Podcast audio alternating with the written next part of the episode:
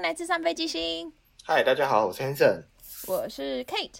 今天是心理单元的第一集，我非常的期待。我也非常期待，有很多问题想要问。对我真的很想知道从 Hanson 那边会有哪些问题，所以简单的解释一下心理单元。心理单元就是大部分来说，我会提出一个主题，然后在开始录之前，会请 Hanson 准备一些他对这个主题的想象、迷失，或是他觉得他身边的人对这个主题的想法。然后今天，没错，有点像刻板印象，也有点像我不知道被社会洗脑之后变成这样。今天因为 都不是我们的错。今天是我们的第一个心理单元，所以今天的主题很大，就是心理学或是智商这一整个大的主题里面，随便你问，你有任何想象就说。好，那在开始问之前，Kate 要不要先来介绍一下你的相关背景？我是 Kate，然后我大学就是念心理学，但是我大学念的心理系比较偏临床，就是嗯比较不智商，智商就是我们去智商室就是见智商师误谈这样，然后临床的话就会多学一点像什么横见啊，嗯假设就是帮小朋友看看是不是真的有自闭症啊、有躁郁症这些事情。然后也会多学一些像脑神经的回路这些，所以这是我大学学的。然后我发现没什么兴趣，所以我就决定研究所不要念了，念念智商。然后我现在在美国芝加哥的西北大学，我现在念的是 Marriage and Family Therapy，嗯，中文直译的话会是婚姻与家庭治疗。但是我我们专注的除了结婚的情侣之外，也会看还没有结婚的伴侣。然后我在学校学的同时，也在接个案。我的学校很酷，本身就是一个机构，所以我在学的地方也会接个案。我会接呃 individuals，就是一个人，嗯，可能是小朋友、成人、老人，我都有接。然后可能是伴侣，然后也可能是结婚的夫妻，或是结婚的同性伴侣。也有可能是家庭，家庭的话有什么兄弟姐妹啊，或是妈妈带小朋友来，爸爸带小朋友来，这些都有，所以很很广泛。然后毕竟 真的是什么都接，还没有遇过狗狗的，但现在什么都接。呃，这是我开始接案的第二年，所以还还在学，还学很还有很长的一段路要走，但是也遇过蛮多很有趣的东西，感觉未来也可以聊聊分享一下。行行，我们应该会有很多主题都会来。聊跟你有关的智商问题。好，这是我们第一集，先来聊一些比较 general 的刻板印象。呃，第一个问题，为什么要找心理师聊天？为什么不去找朋友聊聊就好了？很直接，我觉得这应该是大部分不熟悉心理或者智商领域的人很容易有的一个疑问，就是到底为什么要去找智商师呢？我跟朋友诉苦就好啦，我出去小酌一下，事情就过了。我觉得我可以先从我们受到的教育来跟你分析一下，让你大概有一个想法，我们到底学了些什么，然后为什么我们这些技巧可以比朋友还要提供更深一点的帮助。我觉得我的路可能跟大多数在台湾的智商朋友，至少我的朋友们不太一样，因为嗯，我毕竟现在在美国嘛。所以我在美国，我受训会需要是硕士两年，两年毕业之后再两年的实习。哦，我硕士期间第一年就开始实习了，所以基本上我拿到执照，然后开始接案的话，会是三年以后。然后我已经受过很多训练了，这些训练会包括很多的演练，很多的实际接案，很多的跟着其他智商师的大前辈督导们，然后学很多技巧，或是理论，或是一些。一般朋友可能没有办法想象的帮助你到一个就是探讨自己更深的地方的这些方式。然后我知道在台湾的考智商师的资格也是很严苛，就是至少你要在台湾的研究所念完，大部分会是三年到四年。然后毕业之后你也还要再考执照，还要再实习，然后再考试。所以我们在这里面受到真的很多的训练，所以不太像是。正一般人会想说，哦，智商师就是你去坐着，然后跟他聊聊天，他就会赚很多钱。就是我们在真的坐下来跟个案晤谈之前，已经受过很多训练，已经不只是聊聊而已。嗯哼嗯，我有点想举个例子，Hanson，呃，假设，等一下，好，你说，在你举例子之前，我一直听到你就是讲说，哎、你们有台台湾有三年到四年的训练，嗯，在美国有两年加两年的 training，然后也是中间会有很多 theorem，然后还有过程技巧的训练。嗯，我很想要了解的是，到底什么叫做，就是到底受了哪些新的技巧的训练，到底是哪些技巧让你变得跟一般的朋友是不一样的？嗯，回答这个问题很难不讲到学派，诶，就是每个学派会有自己习惯、习惯、习惯或是喜欢的切入点。像有一些像 EFT 这样的 emotionally focused theory，他们就会习惯从情绪切进去，看看这个情绪之前、之后、当下，或是情绪的下面还有没有其他事情。然后，让我想想，像大家熟悉的心理动力论、精神分析这一些，就是从潜意识，从一些可能个案没有办法自己注意到的事情，或者跟个案的原生家庭有关的地方切进去，这些是很难由你的朋友帮你做连接的。就是可能你今天遇到某一件事情，然后你被 trigger，就是突然激发了你的某个情绪，然后你觉得哇，我超生气，你的朋友可能很难直接帮你点出说。你现在生气是不是因为之前发生什么事情？之前的某些事情是不是还没有被处理好，让你这么容易激动？那是一件 OK OK，蛮挫折的事。我我我觉得我自己有体验过，就是不知道为什么就突然很焦虑，或者不知道为什么就突然很生气。这些事情不太是就是你的朋友会注意到的。哦，OK，我要举例，好，好，呃，好，Hanson，假设你今天这有点难。假设你今天，嗯，去学校上课的时候，然后遇到你那个一个朋友，假设是男生好了，跟你还蛮不错的，就是一到十分，你跟他大概有七分熟，然后你就看到他坐在教室痛哭失声，然后你也不知道发生什么事了，但是你一走进去就看到他痛哭失声，然后你就去关切他。呃，等一下，你会去关切他吗？不，我我可能先在旁边远端观看个两三分钟，如果他真的还是不太行的话，才有可能会往前。好好好好，假设他他稍微平复一点情绪了，然后他注意到你站在旁边很尴尬，在那边走来走去，然后他就想假设你应该会往前关切他那时候，我可能已经先离开了。假设一下，假设你真的往前关切他了，假设我就往前关节，好，对对对，你你会跟他说什么？呃，你的最近发生什么事了吗？好，你会先了解他他怎么了对对？对对对，好好好，然后他就跟你说，嗯，他昨天被女朋友甩了，然后他现在很难过，他走不出去。就不要再哭了嘛，就是 天涯何处无芳草，对不对？哦，赞哦，赞哦，何必单恋一枝花？晚上去开开趴走趴，对不对？你就就叫他出去喝酒。呃，OK 的，好好，抓他出去认的，带他去喝酒，去聊聊天，继续舒压。好，可能也会揪他去夜店，再认识别人。Yes，没错。我自己都不会这么做，可为什么要这样做？多希望有人可以对我这样做。在喽，OK，嗯哼，我觉得很不错啊，我觉得我觉得是个很不错的朋友啊。我觉得光是是光是你愿意走过去，然后跟他说 OK 的，就已经还不错了。我相信蛮多人就是看到人家痛哭失声，就会先假装没看到就走了。看你当朋友的门槛蛮低的。行的，行的，对，我觉得这可能跟台湾社会有关，也有可能因为我在美国还是会有遇到这样的案例，就是有很深的那种哦，男生不应该哭啊，哭了就就自己坚强起来，不要哭。有的时候女生也是，就是你遇到一个很好的朋友，然后女生往前第一句话也可能是哦，不要哭啦，不要哭啦，没事啦。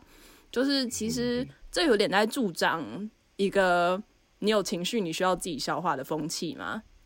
就是好像自己消化，对对对。，process 掉那个不愉不愉快的感觉。没错，但其实你看，我们从幼稚园、从国小，我们学了这么多数学、国文、英文，没有一个老师真的在教你要怎么消化这些情绪，而且这些情绪可能有时候真的很急，就是呃，我的家人突然过世了，谁突然出车祸，我不知所措，这些是很大的事情，但是一直没有人在教我们做这些事，然后。我觉得智商室或是有一个智商师，就是一个很好的空间，也很安全，让你知道我在这里可以哭，我在这里有人陪我，他不会因为我哭就瞧不起我，然后他可能也可以帮我做一些连接，让我知道我为什么这么难过，然后他也可以给我一些嗯安全感，给我一些方向感，让我知道之后要去哪里。这个可能不是每一个朋友都可以做到的事情。那我要插话，好，你插话。那如果是你，然后你的个案走进你的智商室，然后他在哭，嗯我知道他一定不会是你的朋友，我知道这样不行。很不一样。那这时候作为智商室，你们会怎么做我啊？顺带一提，我是派克哦，嗨，哦，刚刚是派克在讲话，他问了一个很好的问题。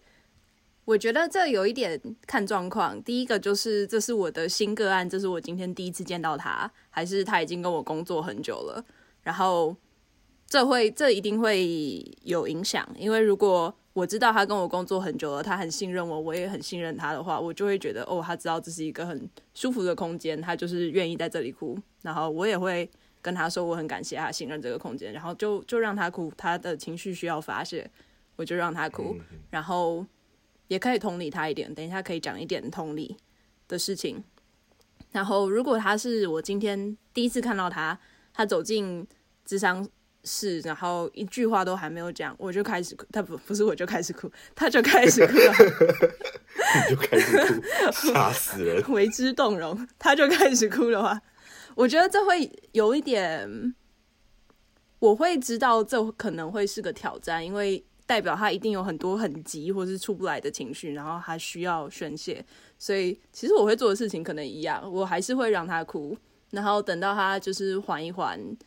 愿意讲话，有办法讲话的时候。然后再告诉我发生什么事情，也许他就是在生活中没有这样一个地方让他哭，他甚至忍不到，就是跟我自我介绍就需要宣泄出来了。那他来这里是一个很棒的地方。我在他哭完之后，一定会先跟他说我很谢谢他愿意来，愿意给自己这个机会，然后跟他说这里这个地方很安全，至少让他可以宣泄出来。然后我刚刚讲到那个同理心，嗯，我之前看了一个很可爱的动画片，我有点忘记他的角色，因为我很久以前看的。就是他在讲同情心跟同理心的差别，就是 sympathy 跟跟 empathy。你知道现在就是很多乡民都会留言说什么啊，有一点有有没有一点同理心啊，怎样怎样之类的。其实同理心这个东西也有点像我们刚才讲的，就是大家都知道这个应该在，但是其实没有什么人真的会上一堂课跟你说什么是同理心。嗯，我有有一个很可爱的说法，就是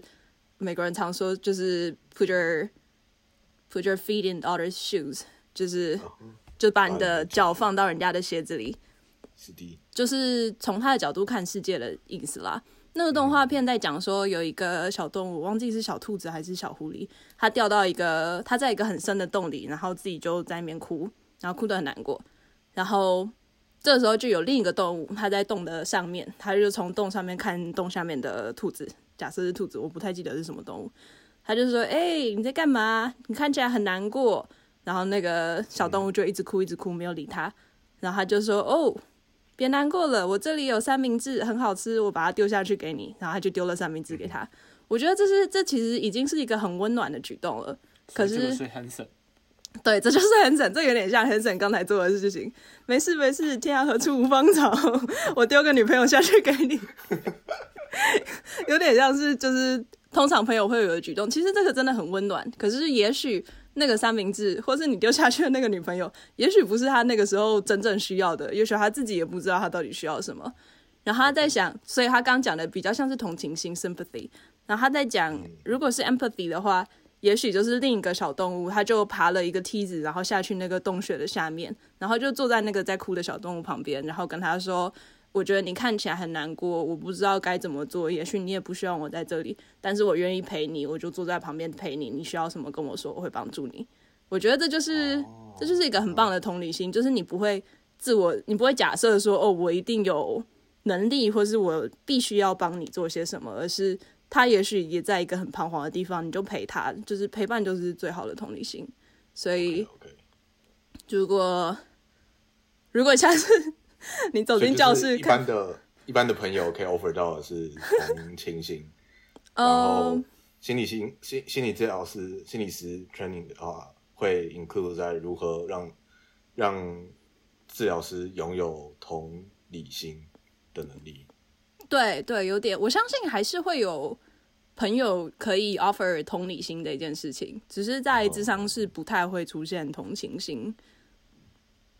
至少我啦，至少我自己不太会对我个案就是觉得哦可怜啊的感觉。可怜啊，我觉得这个词有点熟，可怜啊。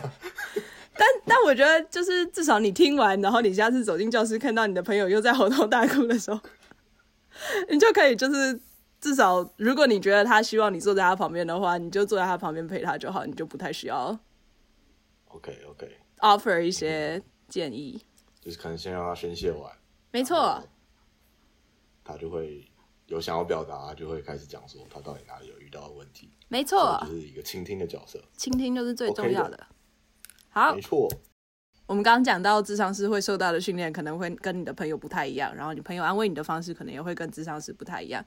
然后也有讲到一点智商空间会比较安全的问题，这比较跟伦理相关，就是所有的智商师都会签一个我们叫 confidentiality，就是保密协定。没错，就是保密，所以个案进来，所有的事情都会是保密的，除非有一些还是会有特定状况，像什么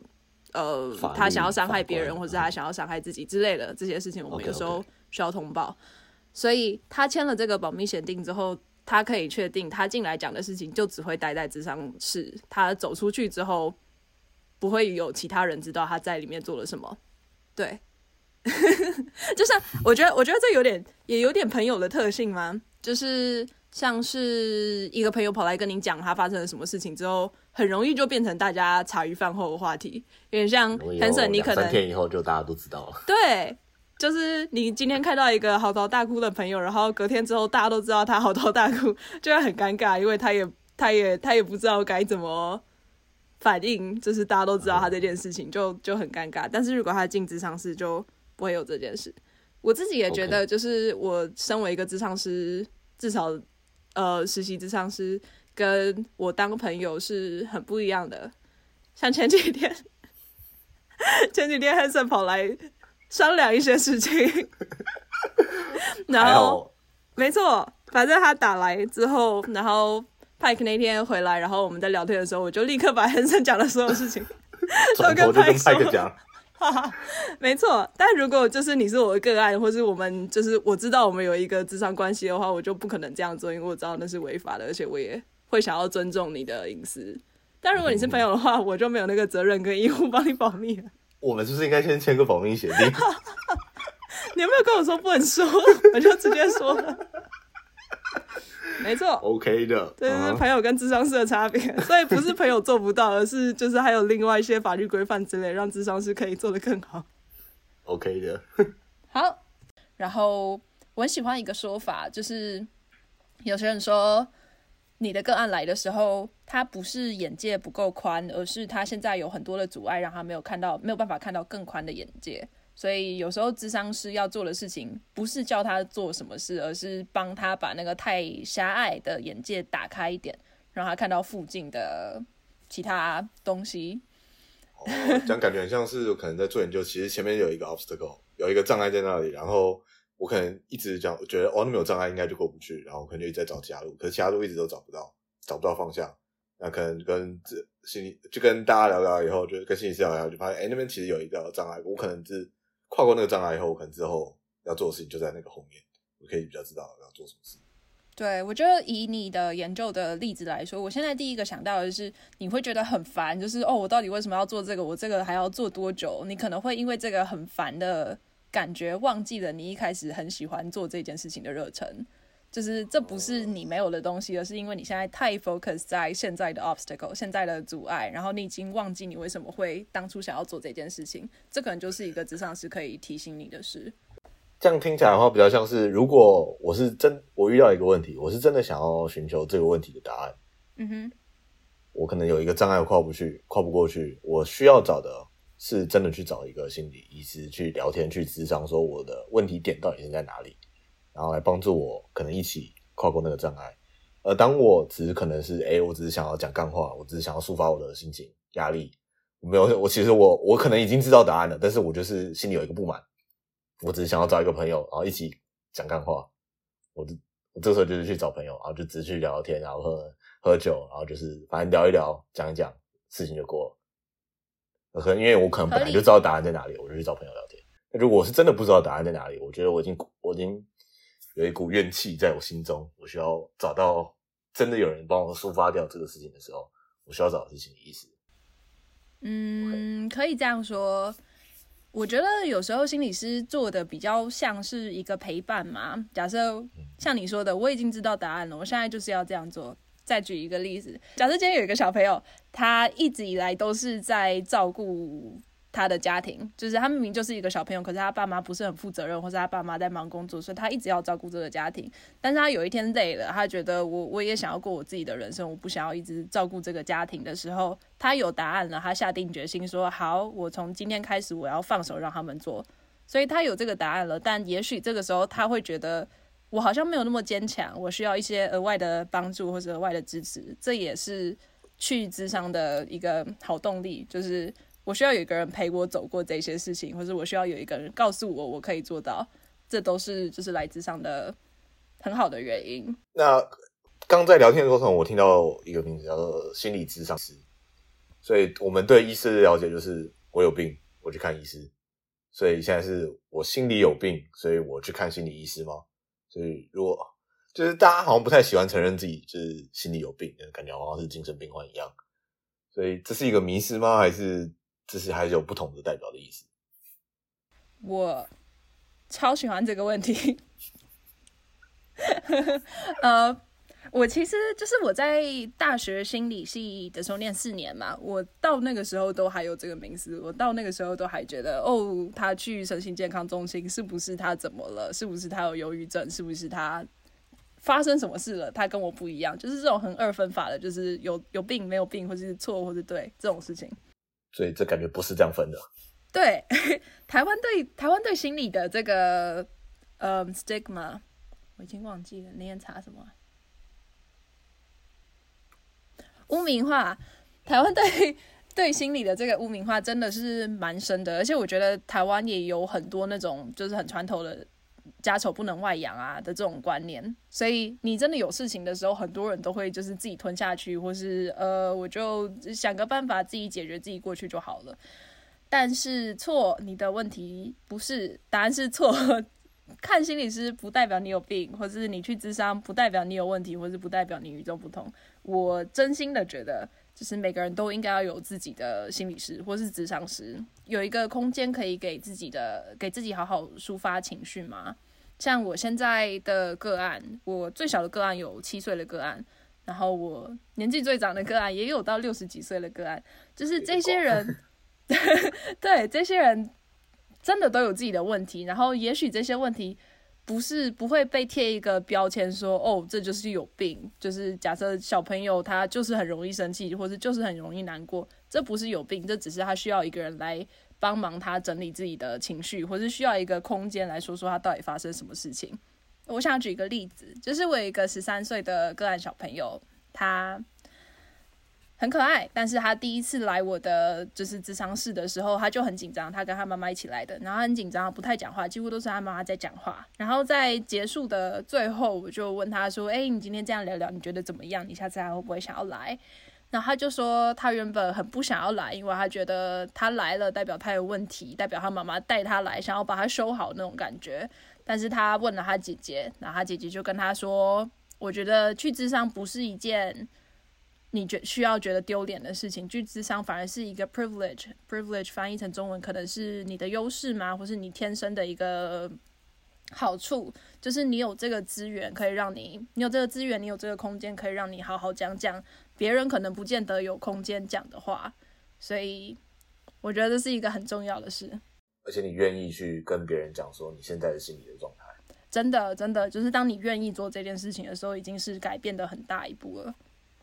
或是假设像我六十几岁的个案，他跟他他跟他女儿的感情就是一直没有到他希望的那么融洽，这代表他有病吗？不是啊，他只是想要有一个办法让他跟他女儿有一个连接，然后让他找到一个。适合跟他女儿沟通的方法或是桥梁，所以不管任何原因，都可以到智商室跟心理师聊聊，至少你有一个很安全的空间，可以说说你想说的话。嗯，所以并不是在去看医师，只是有一个事情想要聊聊天，并不代表你真的是心理有问题。嗯，没错。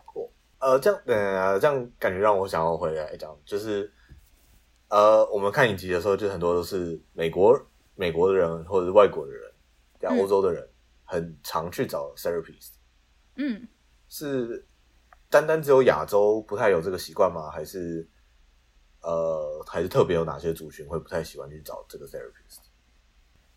我觉得台湾其实相较之前已经进步非常多，就是台湾真的有很多前辈在推动这个心理智商普及化这些事情。但是毕竟很多国家，像美国，我们现在在美国，它的心理相关健保制度真的比较完善，就是不管是收费啊，或是像呃离婚的小孩需要接受，就是 recommended 接受心理辅导，还有学校对心理辅导的重视程度，真的都比台湾还要高一些。所以我觉得台湾会有这个会没有这个智商的习惯是还蛮合理的，但是跟以前比起来真的是进步很多。另一个有点像我们之前讲到的，就是台湾真的会有那种家丑不能外扬啊，或是哪儿有泪不轻弹这种，就是有点根深蒂固的概念。我知道现在已经有慢慢在改了，但是还是会有很多人觉得，哦，这是我自己就可以解决的问题，我为什么还需要？就是花这么大的钱，然后去找一个人讲话，而且聊聊真的就有用了吗之类的？然后当然也会有人就是相信民间力量，觉得我拜拜去讲一讲，事情就过去了。所以我觉得这跟民间信仰有关，这跟我们的文化传统价值也有关，这跟我们现在的鉴宝制度也会有关系。所以在台湾要推行这个。智商普及化还是有一定的难度，但我还蛮开心，现在看到越来越多人愿意走进智商室。嗯，刚刚你提到健保，就是我们都知道美国的，就是很多很多一部分很大一部分的医疗其实都是由健保来 cover，没有健保基本上你就不太想去看医生，因为那个美国的医疗真的资源太贵了，相信包括美国的心理医疗、心理治疗也是很贵。但因为他们有，就是如果他们自己有公司有保险的话，其实他们去看美国的 therapist 其实算是。自己要再付出的钱其实已经非常的低了，是很低的，对。甚至可能是公司就直接帮你保了心理治疗，你去看智智障师是不用钱的。嗯嗯。那在台湾也是这样子吗？台湾也就是公司也会付 therapist，还是台湾的台湾健保也会已经有包括 therapist 在里面？我知道台湾有在推法案，也开始实施了一些，就是在几人以上的公司之后，公司需要配一个智商师，但我不知道是因公司而异，会就是收费的部分会不一样，还是每个公司统一了，不确定。但是台湾现在朝那个方向说一定要配有，对对对。但台湾现在也有就是健保的智商了，我知道大医院会有。然后你要排队，我知道，就是大部分的医院的 list 都很长，所以有些人会。这个需求其实蛮高的。没错，这个需求真的蛮高的。然后要成为台湾的智商师的要求其实也很高，所以就会有一种智商师不足的现象发生。然后台湾外面的，就是自己的智商所，大部分是没有办法鉴保的，所以收费相对的真的蛮高的，可能到一千两千块左右。然后鉴保制度下就几百块去一次，然后我记得是每周一次，最多好像六次还是八次，不是很确定，但是是就是会有限制次数。然后在外面的智商所就比较少这些规则。哦，最后一个还是跟影集有关的，我觉得是我自己的一个迷失，因为那时候我很喜欢那个影集叫做《Lie to Me 》，超好看，《终结者》超好看，里面的主角超强，一个非常强的心理智商师。叫 Kel Whiteman，感觉是一个呃行动的测谎机。他看到你在讲话的时候，他可以从你的行为、你的微表情，就可以知道你现在到底在跟我讲真话还是在讲假话。所以是像那个时候，我看影集都觉得哦，心理智商是这个职业帅，看你就知道你有没有在讲讲，你在讲真话还是讲假话。所以是每个心理智商师都有这个 training 嘛，就可以知道。等 training 完结束以后，就是人体测谎机。没有，居然没有，直接打破你的期待，没有。而且我觉得在影集里面的 Carl Lightman，我我想他应该不是个智商师，我想他应该就是专门做就是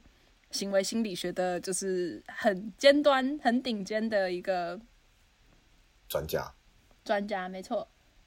所以他是行为心理学的那个学派的专家哈。嗯，对，哦，这有点，这有点不一样，就是我想他的行为比较用在分析上，比较不是接案上，比较不是改变行为上，就是像这个我们还没讲到，就是除了智商分很多学派之外，心理系本身，心理学本身就分很多学派，就是可能会有。嗯，认知心理学啊，就是专专门看你的脑袋回路啊，脑袋在想什么的，也会有像 Carl Lightman 这样专门分析行为的行为心理学。你做了什么，可能代表你现在在想什么，或者你现在很焦虑，现在很不安之类的。也会有知觉心理学，就是呃，你知道之前会有那个网络上常会有图，就是一根箭头，然后两个相反的方向的话，跟两个不相反的方向的话，那个线的长度会看起来不一样。对对对，那可能就是知觉心理学的范畴。然后社会心理学也会也是一个很多人在研究的领域，可能这比较贴近我们的生活，可能像一些广告啊，怎么样人才会买啊，或是像是 ATM 的设计，你要先拿了卡才能拿钱，不然人家拿了钱就已经走了，就会忘记拿卡这件事，就是很微不足道的小事情，但是很重要，这些就是贴近我们的生活的社会心理学，所以。不只是智商会分学派，心理学里面也会分很多种不同的领域，然后就会有精精通各项的专家。所以 Carl Lightman，我想他是比较接近行为学，就是挑个眉就代表他怎样，或是搓一下手就代表他发生什么事。对，没错。然后这确实也会有时候在智商室里面用到，但是不会是分析你现在发生什么事，比较像是如果是我的话。